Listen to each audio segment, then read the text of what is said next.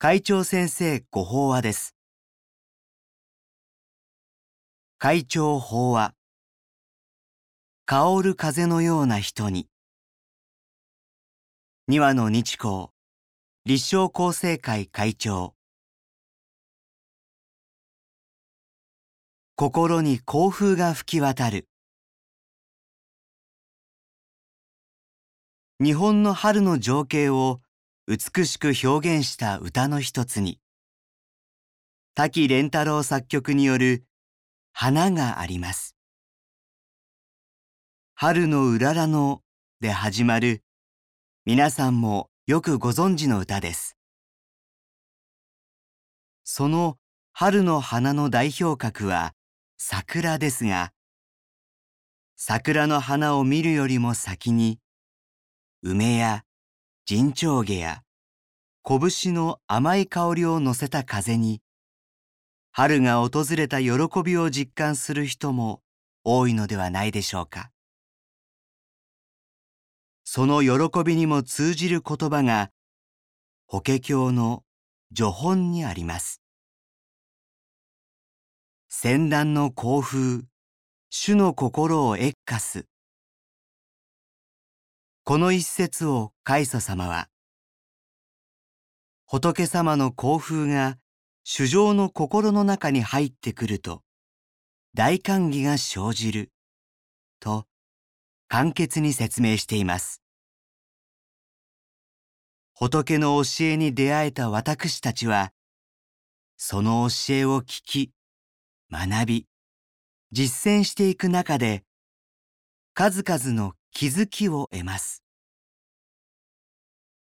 嫌だと思っていた人や物事に感謝ができるようになったり、それまで幸せだと感じていたことは自己中心の思いに過ぎなかったと気づいたりして、生き方が変わるのです。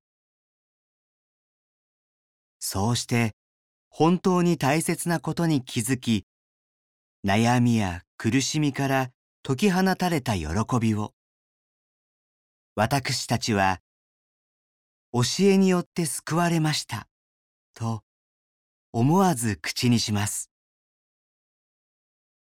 それが、開祖様の言う大歓喜が生じるでしょうし、その時その人は、謁歌しているのです。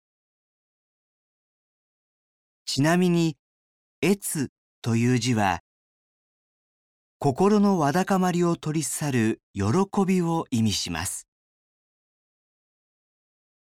私たちは仏様にお目にかかることはできません。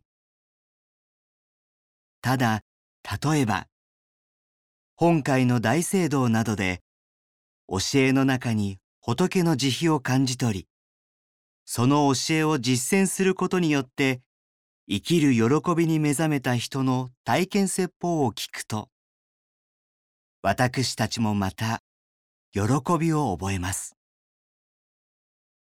それは、先端の興風、主の心を謁歌すの教文通り、教えの尊さが胸中に吹き渡るからだと思います。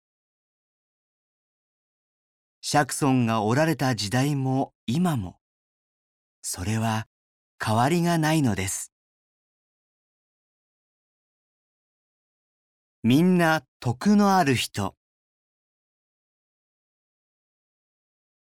越後の良寛さんは、この先端の興風、主の心を謁歌すに学んだのでしょう。一生成功。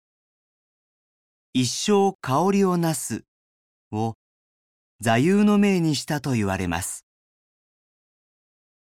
生涯人の心を温かく包み、和ませ、喜びを与える幸風のような人であり続けようと思い定めて、その通りに生きたということです。ただ、ホック行に徳のある人々の香りは風に逆らっても進んでいく。徳のある人はすべての方向に香るとあるように、人の心を越化するには徳分が必要という見方もできそうです。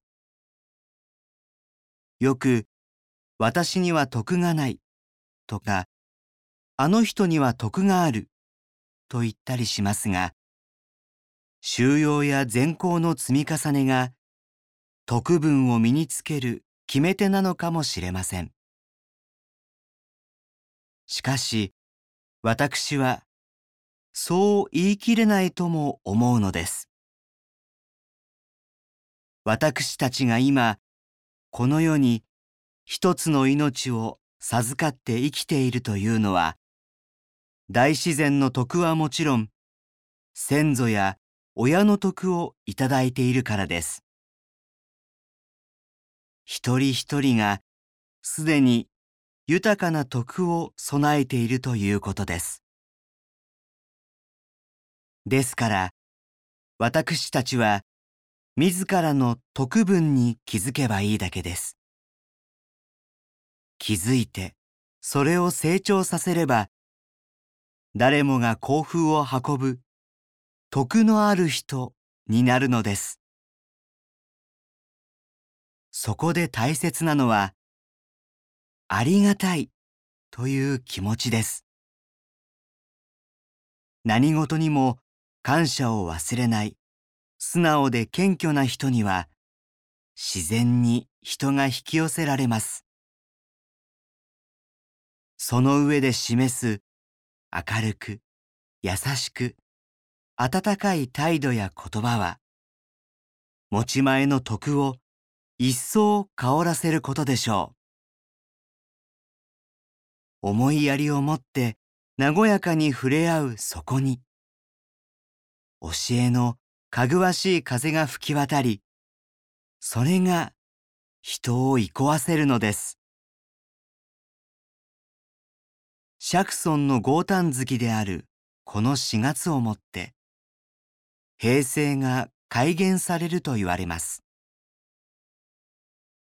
これは平和を醸成する務めがマンネリに陥らないよう心を新たに切り替える機会をいただいたものと私は受け止めています。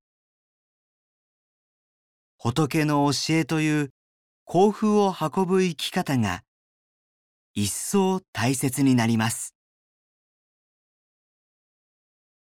以上で厚生平成31年4月号会長先生ご法話の朗読を終了させていただきます。